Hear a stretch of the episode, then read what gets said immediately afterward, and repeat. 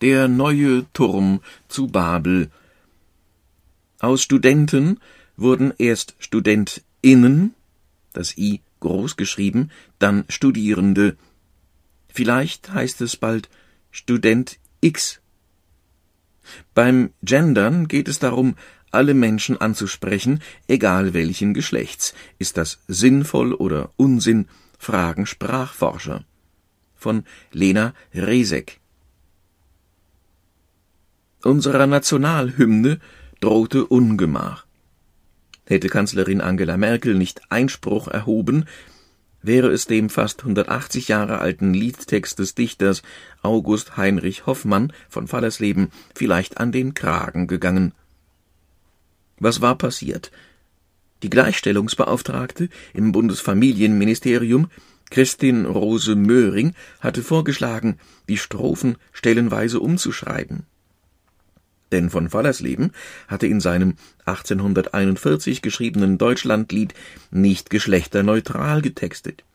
Rose Möhring wollte daher die dritte Strophe korrigieren und Vaterland durch Heimatland sowie brüderlich durch couragiert ersetzen. Wo das Gendern beginnt, wie die Berücksichtigung des Geschlechteraspekts in der Wissenschaftssprache heißt, wird es oft kompliziert und mitunter absurd. Und manche Vorschläge und Änderungen sorgen für Aufregung. So vor fünf Jahren der Beschluss der Uni Leipzig, in ihrer Grundordnung nur noch weibliche Berufsbezeichnungen zu verwenden. Seither ist darin nur noch von Mitarbeiterinnen und Professorinnen die Rede. Männer, also Professoren und Mitarbeiter, sind mit gemeint. Das englische Wort Gender bezeichnet in der Linguistik zunächst das Genus, das grammatikalische Geschlecht, also männlich, weiblich, sächlich. Das grammatikalische Geschlecht der Substantive ist in der deutschen Sprache tief verwurzelt soweit man zurückschauen kann, bis zum ältesten bekannten Vorläufer aller germanischen Sprachen überhaupt, dem Ur- oder Protogermanischen, gibt es die Geschlechter. Und grundsätzlich hat das grammatikalische Geschlecht nur bedingt etwas mit dem biologischen Geschlecht, dem Sexus, zu tun. Was prägt die Sprache? Der Mensch oder die Person zum Beispiel beziehen sich auf einen Menschen unabhängig vom Geschlecht. Das generische Maskulinum bezeichnet die Verwendung eines maskulinen Substantivs oder Pronomens, wenn das Geschlecht der betreffenden Person unbekannt oder unwichtig ist, oder auch wenn Männer und Frauen gleichermaßen gemeint sind. Es gibt auch ein generisches Femininum. Das wird häufig bei Tierbezeichnungen verwendet, zum Beispiel die Katze oder die Schlange. In Bezug auf Menschen tritt es jedoch nur selten auf, im Gegensatz zum Maskulinum. Und hier liegt das Problem. Seit den 1970er Jahren stellen Feministinnen und feministische Linguistik diese Gegebenheit zunehmend in Frage. Warum sollte der maskuline Begriff die Frauen einschließen, sie somit unsichtbar machen? Warum sollten gerade bei der Bezeichnung von Berufsgruppen, zum Beispiel den Bäckern oder den Ärzten, Frauen unerwähnt bleiben? Das Argument lautete, Sprache prägt eine Kultur und wird von ihr geprägt und verändert. Doch Sprachwandel vollzieht sich viel langsamer als gesellschaftlicher Wandel. Wenn es darum geht, gesellschaftliche Verhältnisse abzubilden, hinkt Sprache hinterher, sagt die Soziolinguistin Christel Stolz von der Uni Bremen. Die maskulinen Bezeichnungen von Berufsgruppen stammen aus einer Zeit, als bestimmte Berufe überwiegend von Männern ausgeübt wurden. Das hat sich geändert. Ähnlich ist es bei der Anrede Fräulein für eine unverheiratete Frau, die im Zuge des veränderten Selbstverständnisses der Frauen als Herabsetzung empfunden wurde und verschwunden ist. Bei den Berufsbezeichnungen konkretisiert die Nachsilbe in, um welches biologische Geschlecht es sich handelt. Für bislang rein maskulin bezeichnete gemischte Gruppen wurde das Binnen-I erfunden. Beispiel Leserinnen und Lehrerinnen. Also, das I wird hier einfach groß geschrieben. Es ging darum, Frauen in der Sprache sichtbarer zu machen, erklärt Peter Eisenberg, bis 2005 Professor für deutsche Sprache der Gegenwart an der Uni Potsdam mit dem Spezialgebiet deutsche Grammatik.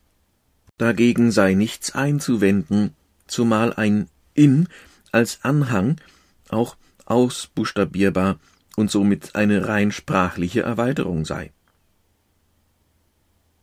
Anders verhält es sich bei einer weiteren Variante, die eine genaue Geschlechterzuweisung vermeiden will. Substantivierte Partizipien, zum Beispiel Lehrende oder Mitarbeitende. Für die Vorsitzende oder die Abgeordnete passt das, sagt Eisenberg. Diese Partizipien existieren schon lange, sie sind sprachlich korrekt. Wird jedoch aus dem Richter der Richtende und aus dem Fahrer der Fahrende, sei das ein inhaltlicher Unterschied und inakzeptabel. Partizipien behalten immer etwas von ihrer Verbbedeutung bei. Verwenden wir diese Form, drücken wir damit aus, dass die betreffende Person gerade dabei ist, etwas zu tun. So entstünden sprachliche Ungenauigkeiten und sogar Fehler. Geflüchtete sind beispielsweise etwas anderes als Flüchtlinge, erklärt Eisenberg. Ein Flüchtling hat seine Heimat aufgrund politischer Zwänge, gewalttätiger Auseinandersetzungen oder anderer lebensbedrohlicher Umstände verlassen. Das kann auf einen Geflüchteten zutreffen, muss es aber nicht. Das Wort ist weiter gefasst. Wer etwa eine Party frühzeitig verlässt, weil es ihm zu laut ist, ist ein Geflüchteter, aber sicher kein Flüchtling.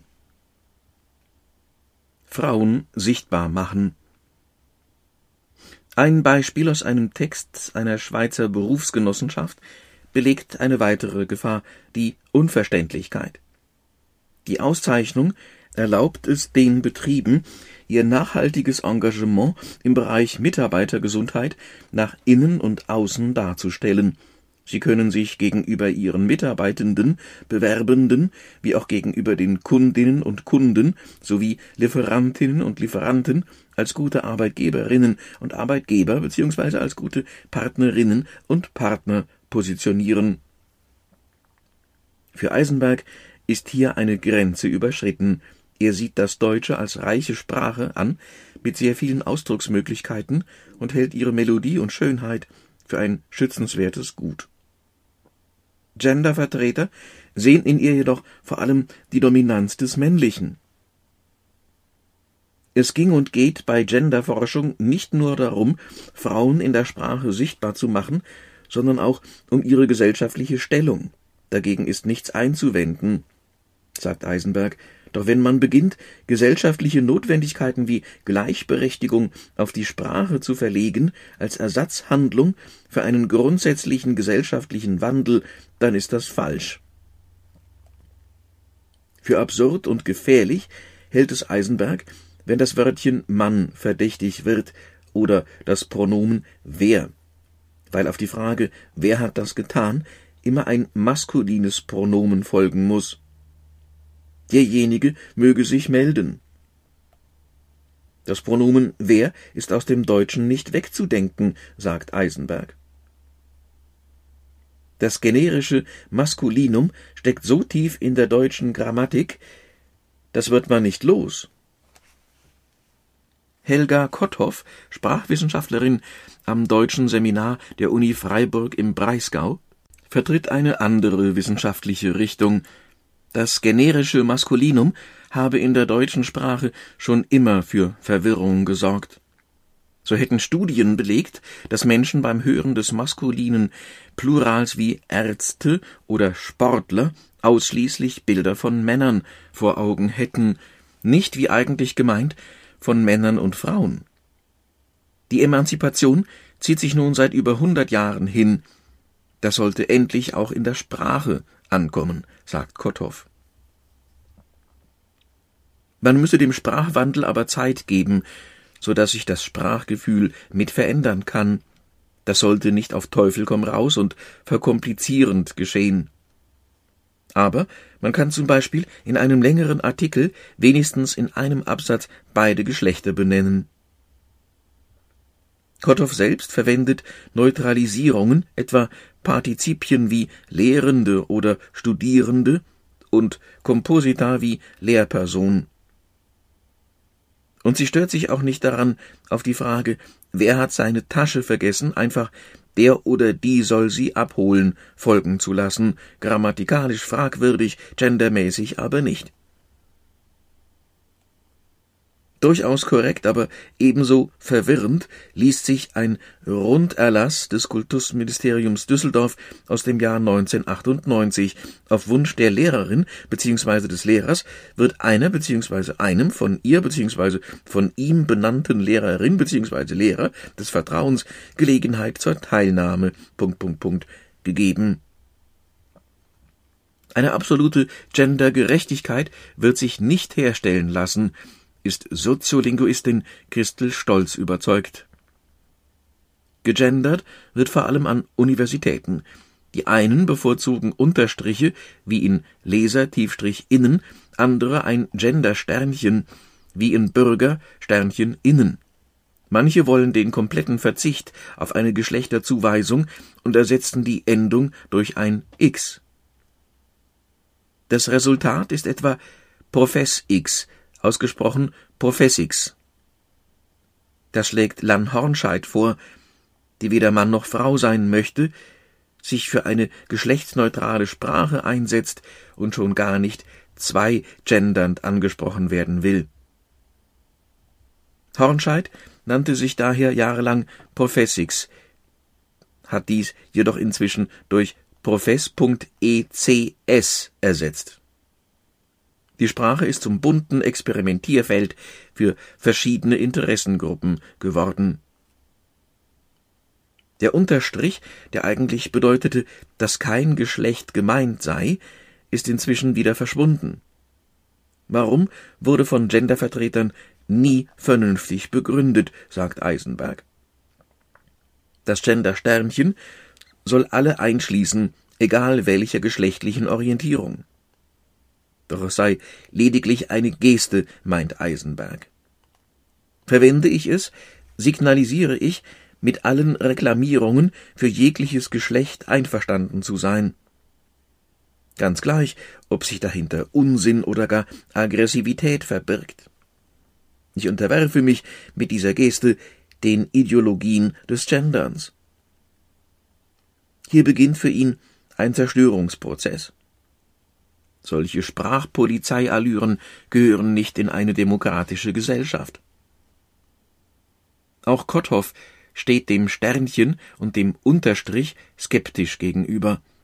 Das sind wenig durchdachte Reformvorschläge und Sonderkonventionen, die sich nicht aus sich selbst heraus erklären. Auch das X als Endung lehnt sie ab. Einen solchen Exotismus kann ich Studierenden nur schwer vermitteln. Wir wollen doch nicht bei einer kaum durchschaubaren Exklusivsprache ankommen. Nicht Sprache, sondern Ideologie? Für Christel Stolz sind alle diese Veränderungen Formen von Sprachkontrolle. Die Frage, ob ich akzeptiere, dass eine Anrede oder Formulierung nicht unbedingt mein Geschlecht oder mein subjektives Empfinden einschließt, ist ideologischer Natur. Schließlich, so die Forscherin weiter, gäbe es auch Sprachen mit einem generischen Femininum in Ländern, in denen Frauen keineswegs das Sagen hätten, zum Beispiel auf Papua-Neuguinea bei der Sprache Manambu und in Indien bei der Sprache der Charavara. Oder wiederum Länder wie Israel oder Russland mit generischem Maskulinum in der Sprache, deren Frauen als durchaus emanzipiert gelten sich jedoch überhaupt nicht am Maskulinum stören, weil Frauen in Russland seit der Sowjetzeit und in Israel seit der Staatsgründung in allen privilegierten Berufsgruppen vertreten sind. Wenn ich mit russischen Studentinnen darüber spreche, lachen sie über die Genderempfindlichkeit in Deutschland, sagt Stolz. Doch sie betont, dass Gendersternchen, X und Binnen-I nur einen kleinen Ausschnitt der deutschen Sprache ausmachen. Das betrifft vor allem die Schriftsprache, meist im öffentlichen, institutionellen Rahmen, besonders an Universitäten. Die Forscherin ist überzeugt, bis die gesellschaftlichen Veränderungen in der gesprochenen Alltagssprache ankommen, wird noch viel Zeit vergehen.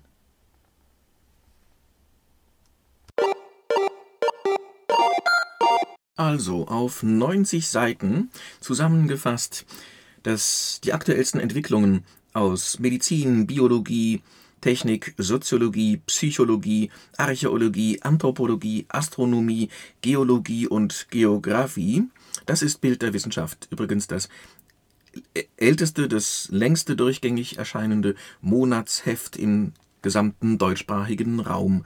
Das sind dann pro MP3 Desi CD circa sechs Stunden, macht pro Tag knapp zwölf Minuten. Eigentlich gut zu hören über den Monat hin. Frank Winterstein, Geschwister Schollstraße 24 A 35039 Marburg. Telefon 0170 145 8843. Winterbottom, geschrieben wie der Winter, B-O-T-T-O-M 66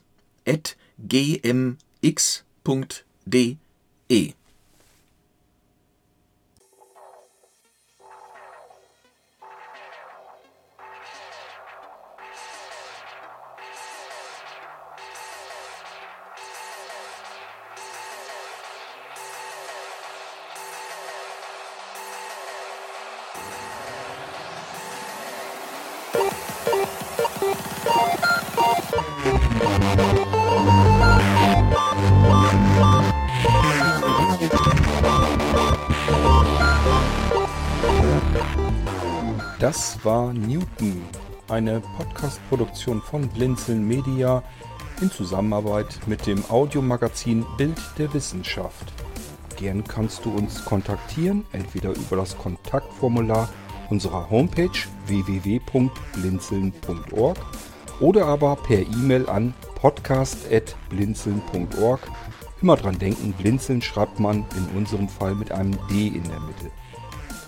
Unser Podcast-Anrufbeantworter steht dir natürlich auch zur Verfügung unter der deutschen Telefonnummer 05165 439 461 und wenn du aus dem Ausland anrufst, einfach die vorangegangene 0 gegen die 0049 für Deutschland ersetzen. Wir bedanken uns für dein Interesse und freuen uns darauf, wenn du auch beim nächsten Mal bei einem unserer Podcasts wieder mit dabei bist.